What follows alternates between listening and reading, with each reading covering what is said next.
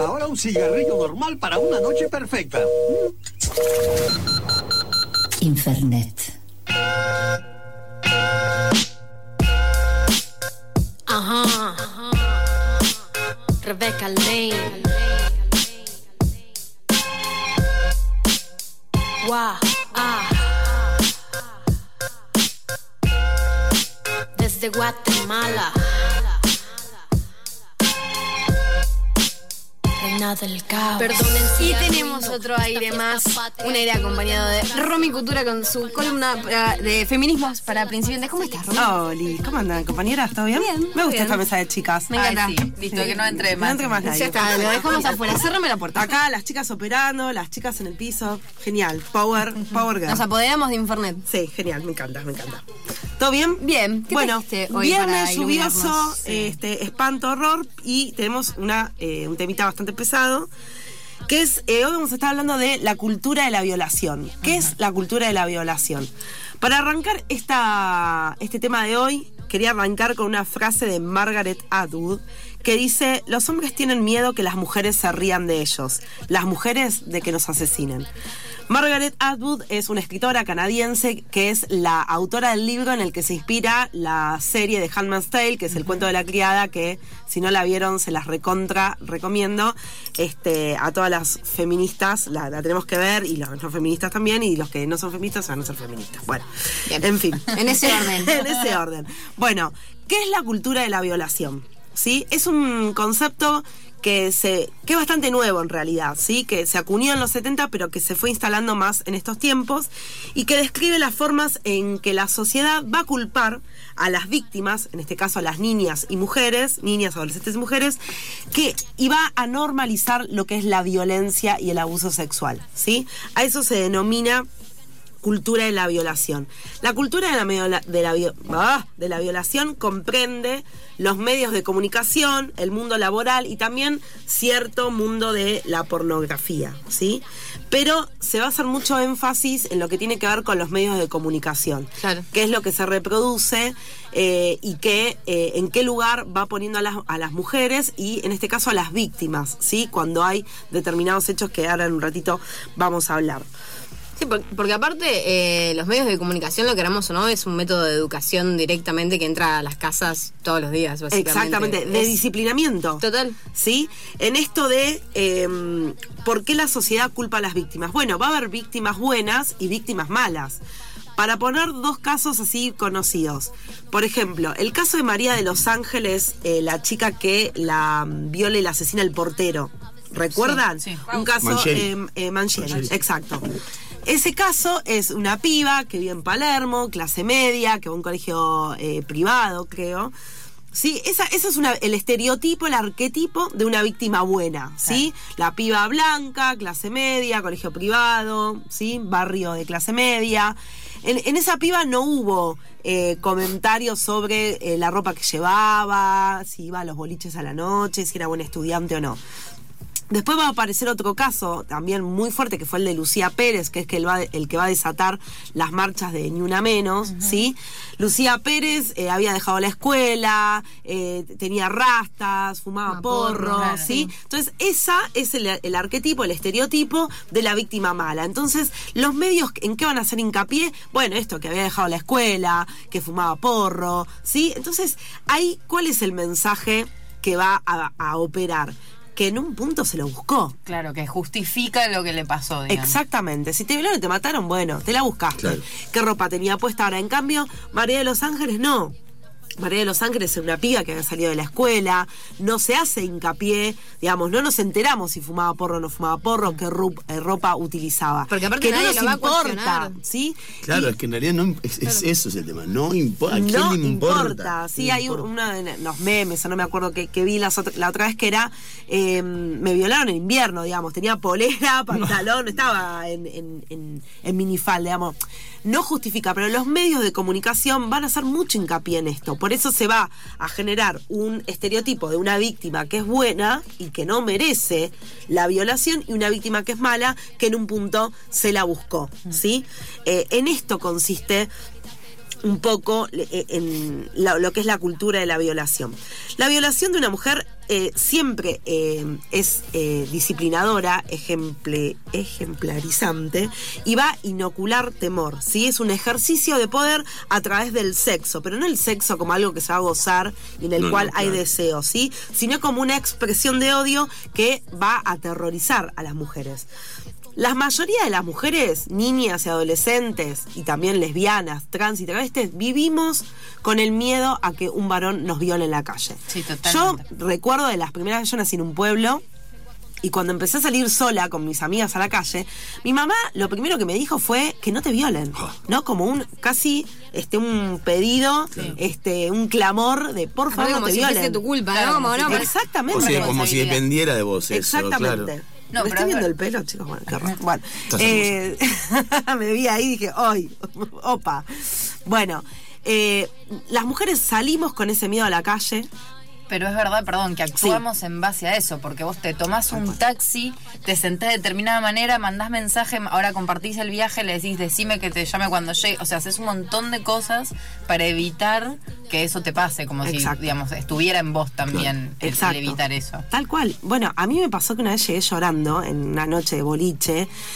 No sé, me- no sé por qué llegué llorando. Mi mamá se puso a llorar pensando que me habían violado. Claro. O sea, el- ese temor con el que crecemos, nos desarrollamos y nos vinculamos con los varones es tremendo y es un círculo que alimenta la cultura de la violación, ¿sí? Porque en realidad la mayoría de las mujeres no somos violadas y la mayoría de los varones no son violadores, ¿sí? Pero es un círculo en el que nos, las mujeres nos subordinamos a los varones y este es un ciclo de miedo que es el gran legado de la cultura de la violación, ¿sí? Vivimos en un mundo en el que todo indica que la mujer, las lesbianas, trans y travestis, eh, tenemos que tener, eh, tenemos una libertad de circulación muy acotada, ¿sí? Tenemos comprometida nuestra libertad de existencia, ¿sí? Porque nuestro cuerpo en la calle es una batalla. Vamos, yo hoy, que soy un- más grande, no, no, no tiene que ver con la edad. Sí, han violado mujeres de 80, 70 años. Sí, claro, no pasa claro. por la edad o por que estás en un estereotipo de que estás buena, ¿no? En- entre comillas, todo esto. Eh, no tiene que ver con eso, porque la, la violación no es sexual, no tiene que ver con lo sexual, con el deseo, tiene que ver con la dominación. Y en esto Rita Segato, quiero traer a, a Rita Segato, antropóloga, que ha estudiado muy bien estos temas. Hola Fer, te necesito acá en el piso, te lo pido por favor. Eh, Rita Segato va a decir, la violación es un crimen de poder, de dominación. El violador es el sujeto más moral de todos. En el acto de la violación, él está moralizando a la víctima, la está castigando. El violador, ¿sí? Eh, las feministas decimos, no es un loco, un monstruo, es un hijo sano del patriarcado. ¿Por qué?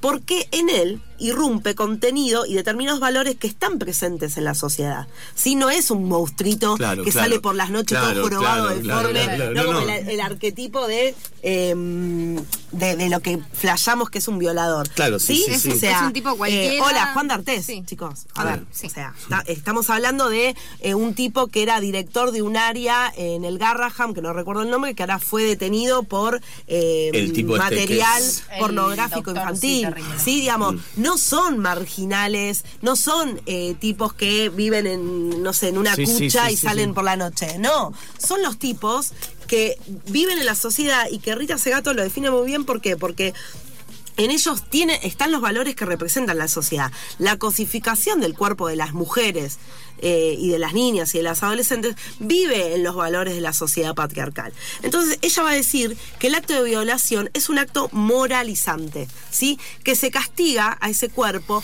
porque incumple una ley patriarcal, ¿sí? Claro.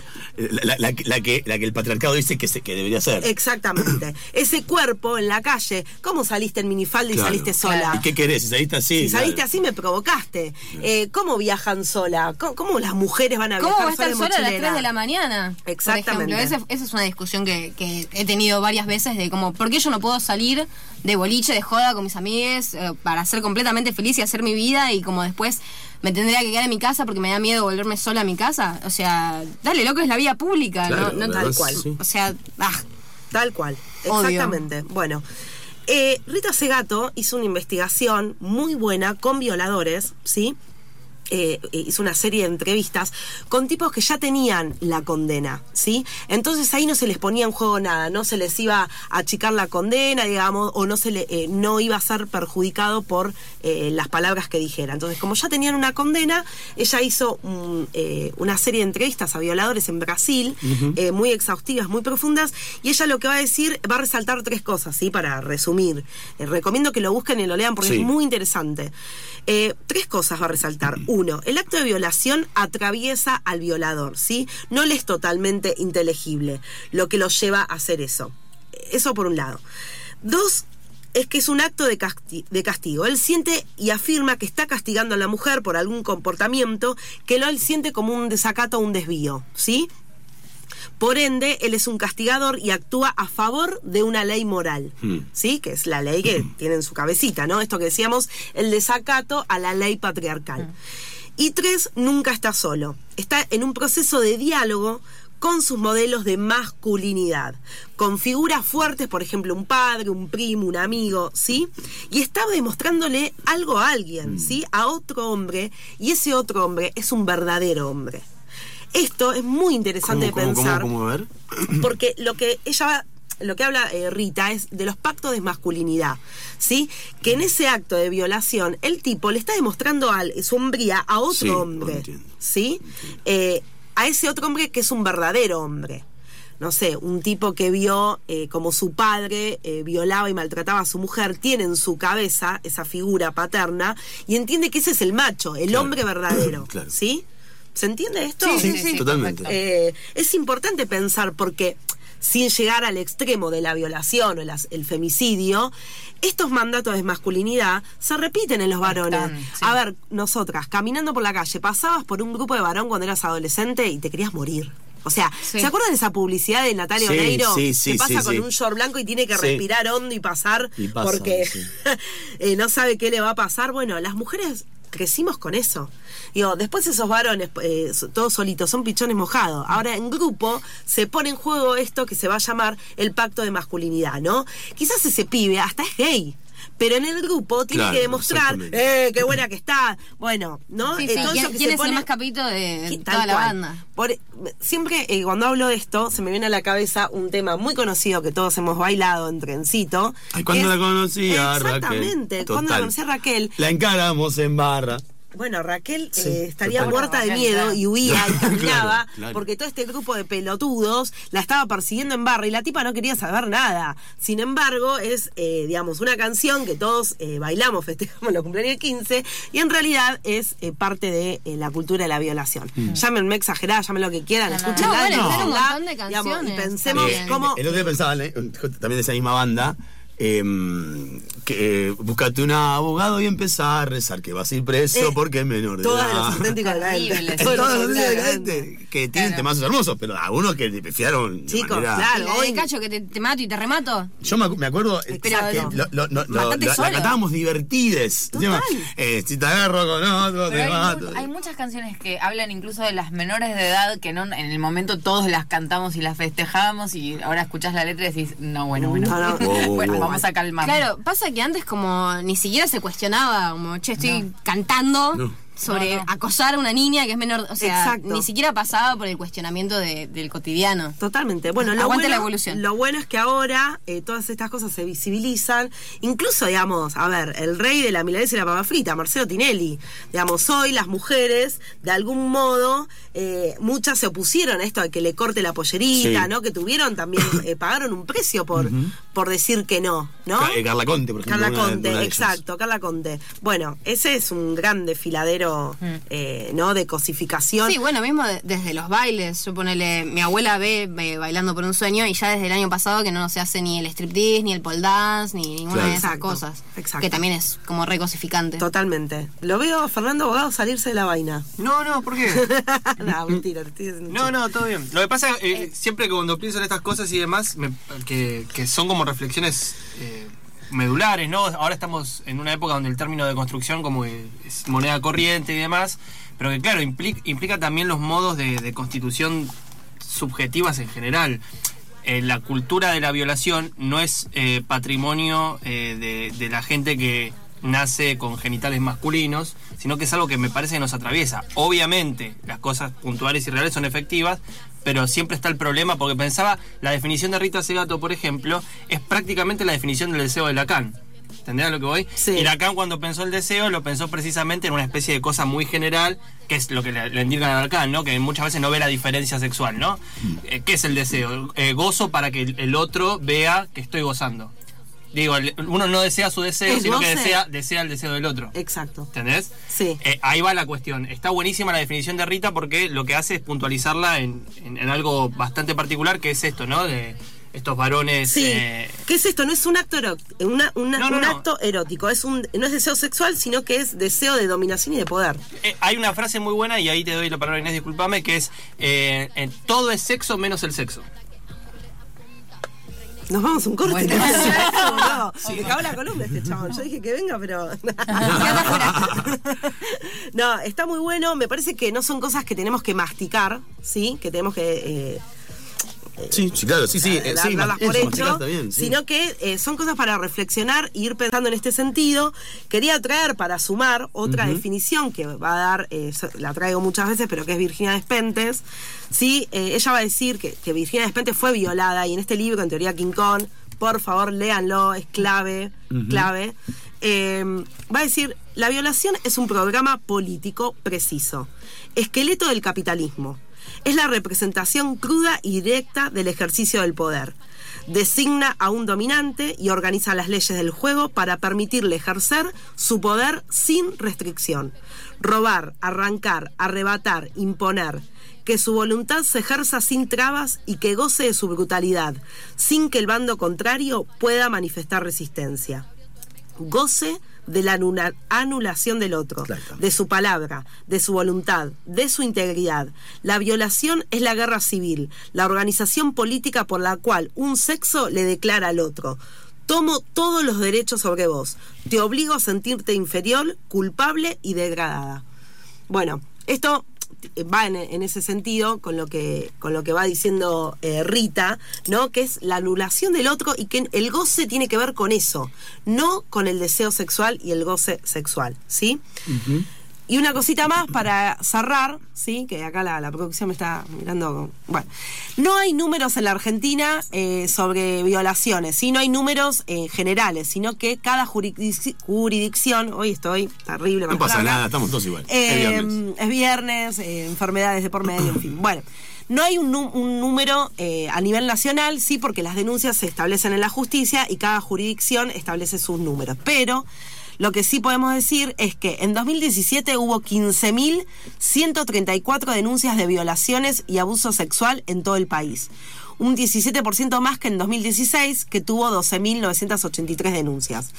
Son los últimos datos publicados por el Ministerio de Seguridad de la Nación ¿sí? Eh, podemos decir que estamos en un número de 11 violaciones y 31 abusos sexuales por día en la Argentina, ¿sí? Que son denunciados. Sí. Claro, claro, Exactamente. esto, porque aparte no todo el mundo Sí. denuncia. Sí, la Procuración General de la Suprema Corte de la Provincia de Buenos Aires marca que las denuncias por violación y abuso sexual aumentaron un 60% entre 2012 y 2017, ¿sí?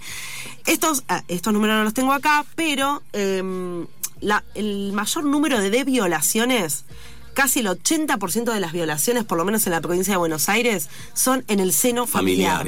O sea, las mujeres tenemos más riesgo de que te viole tu tío, tu tío, tu primo, tu hermano, que un tipo en la calle. ¿Sí? Entonces, esto es lo que tenemos que ir pensando con los pactos de masculinidad, la cosificación de las mujeres, de las niñas, ¿sí? la hipersexualización de las niñas. Son todas cosas que hay que pensar. Tiramos acá algunas líneas para trabajar en ese sentido. Obviamente es muy acotado el tiempo. Pero esto, digamos, eh, traigo estas nociones de Rita y de, mm, de Virginia Despentes para pensar en ese sentido qué es lo que vamos construyendo como sociedad. Eh, lo que estamos oyendo es a Romina Cultura, Feminismos para principiantes. Eh, gracias por haber venido y habernos aclarado esto un poco, o, o traerlo y ponerlo en el tapete. El viernes que viene volverás Obvio, siempre. y serás millones. Siempre, siempre volviendo porque nunca nos vamos. Está lindo. ¿Cuándo? Dice Ah, y hoy, oh, pará, no, no me quiero ir No, sin decir que hoy eh, es el aniversario de los 67 años que falleció nuestra jefa espiritual de la nación, la señora Eva Duarte de Perón. Ok.